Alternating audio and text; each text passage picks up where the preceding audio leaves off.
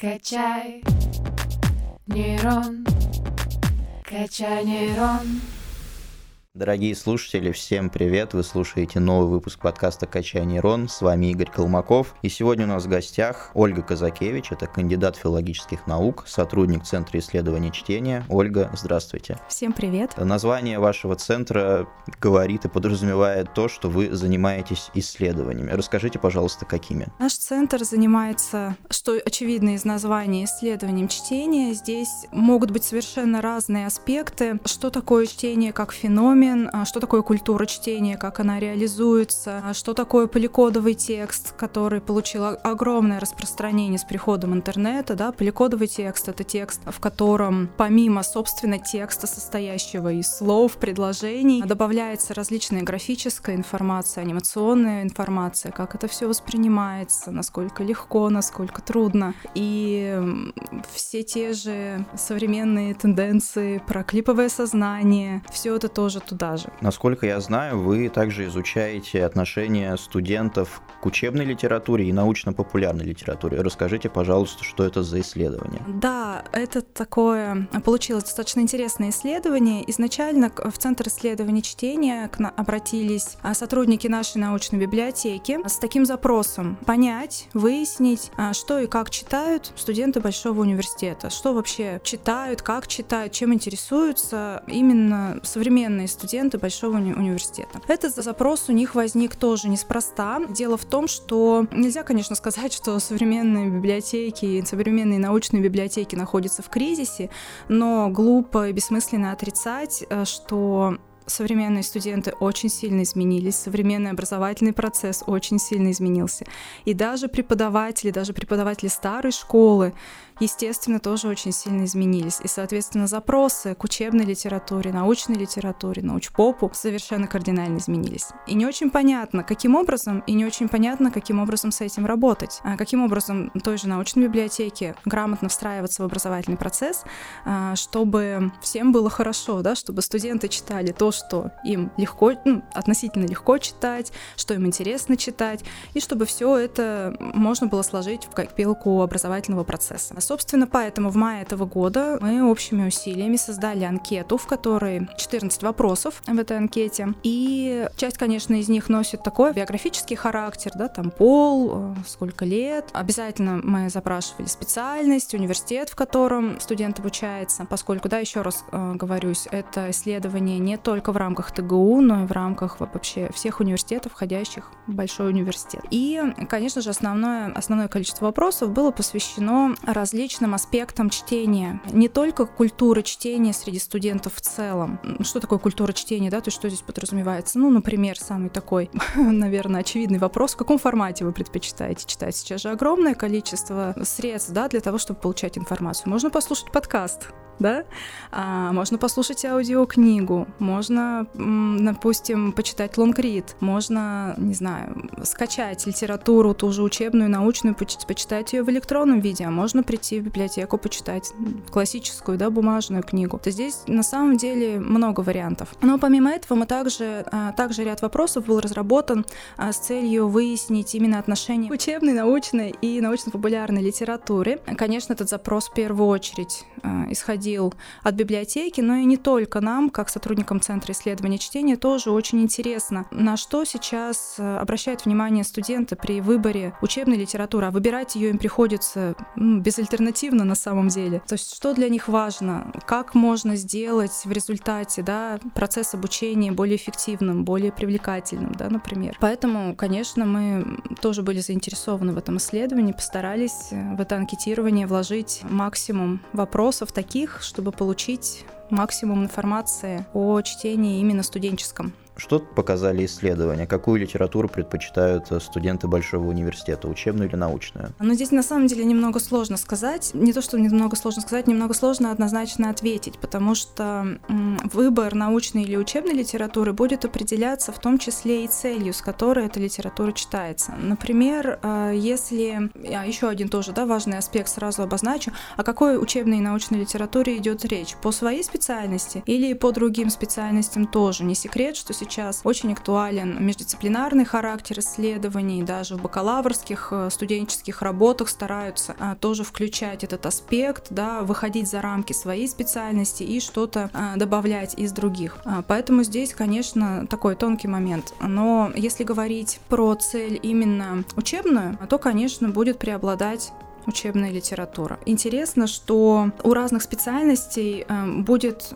разный уровень интереса к учебной литературе. Естественно, как они называются? Научные. Да.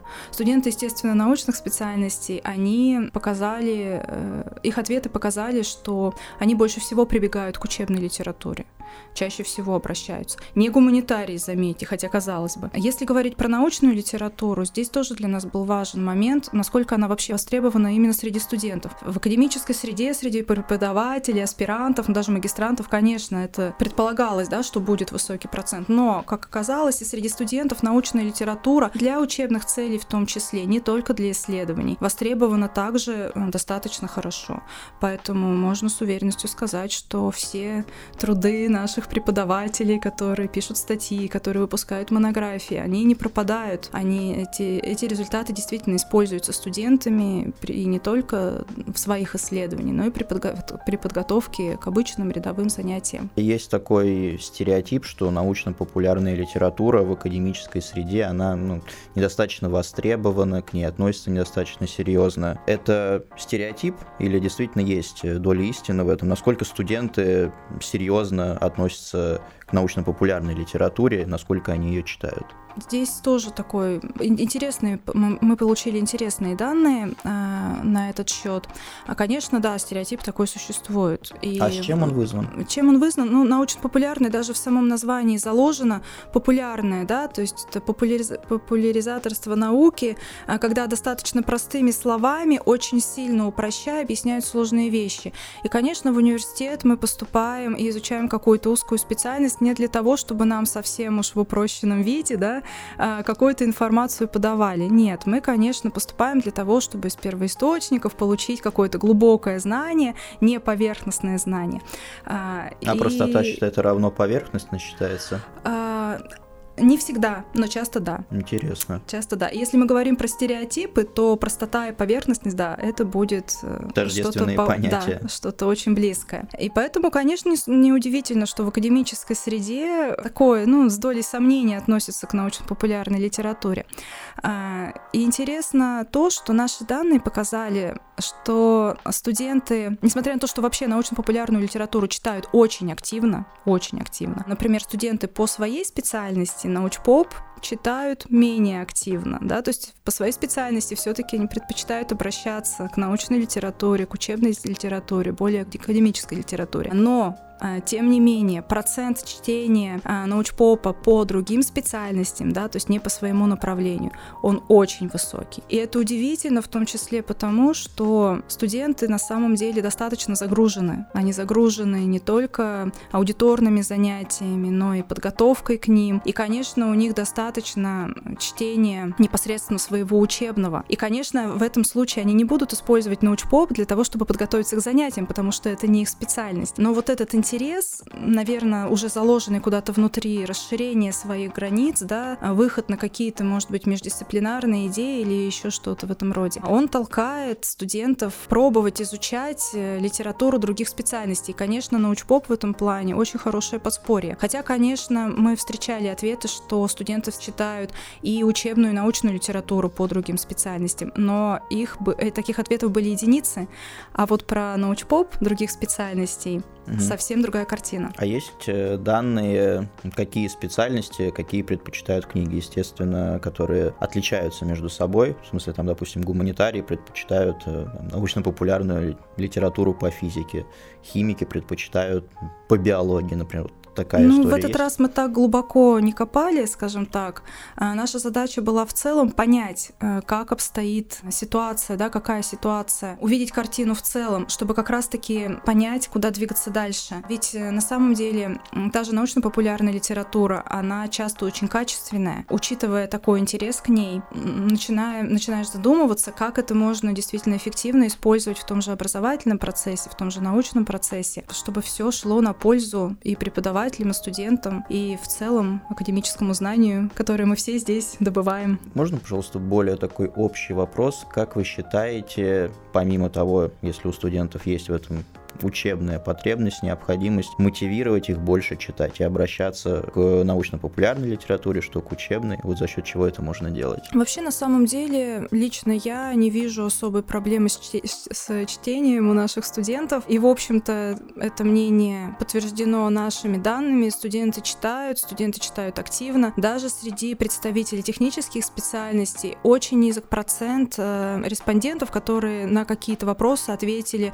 «не читаю вообще» вообще. Хотя, конечно, техническое направление, оно очень специфическое, и часто для студентов технарей нет смысла читать даже учебную литературу, когда они на практике, в лаборатории, да, в рамках какого-то эксперимента могут получить намного больше знаний, чем прочитав там, например, а, несколько книг. И тем не менее, тем не менее, они читают тоже. Технари, например, предпочитают читать художественную литературу, не научпоп, художественную литературу. Каким образом все это можно развивать? У нас возникла идея например, предложить научной библиотеке организовать такой э, клуб чтения, но междисциплинарный, когда, например, можно организовать это таким образом. Один месяц, например, в книгу выбирают гуманитарии по своей специальности, ну, ее читают все, потом обсуждают, а второй там месяц, ну, или там какой-то период э, выбирают книги, э, книгу уже технические специальности. То есть, во-первых, это поможет сблизить студентов разных направлений и сблизить не только в плане межличностного общения, а именно сблизить разные направления, может быть, нащупать какие-то точки взаимодействия, обогатить э, свои специальности вот таким общением. Ну и, конечно, прокачать свой интеллект, потому что я думаю, прокачать что... свой нейрон. Да, прокачать свой нейрон по полной, потому что, конечно, мне, например, как гуманитарию, я думаю, было бы достаточно трудно читать э, учебную даже, я не говорю уже про научную, учебную литературу э, тех же технических специальностей. Тут без пояснительной бригады я бы вряд ли обошлась. Но в рамках какого-то книжного клуба эта пояснительная бригада как раз и присутствовала бы, да, то есть а здесь, конечно, много вариантов для работы. Все свои идеи мы передали научной библиотеке, мы надеемся, что они смогут со временем их реализовать. Ну, давайте, чтобы подытожить наш диалог, э, такие советы ваши личные или, может быть, вашего центра. Три любые книги, вот любого направления. Ну, давайте возьмем, допустим, опять же, то, что обсуждаем мы сегодня, это учебно-популярное, это научное. Вот любое, такие универсальные книги, с которыми стоит познакомиться каждому. А, ну, немного сложно на самом деле, потому что Особенно то, что касается научной и учебной литературы, я как филолог, конечно, могу рекомендовать что-то только связанное а, с моей областью, с гуманитарным направлением. Постараюсь выбрать что-то, что может быть интересно широкому кругу аудитории. Если мы говорим про учебник, то это, наверное, античная литература Алексея Федоровича Лосева. Если это научпоп, то это, конечно же, Стивен Хокинг с его краткой историей времени, это уже классика. И научная — это Юрий Михайлович Лотман «Беседа о русской культуре». Беседа о русской культуре. Я думаю, что это может быть не только полезно, но и интересно и физикам, и химикам, и биологам. Но про нас, гуманитариев, и говорить нечего. Что ж, Ольга, спасибо вам большое, дорогие слушатели. В это холодное время э, согревайтесь не только чаем, но и книгами, в частности, которые посоветовала Ольга. Не забывайте слушать «Качай нейрон», впереди много интересного. Пока-пока, до новых встреч. Всем пока. Качаем нейроны 145 лет.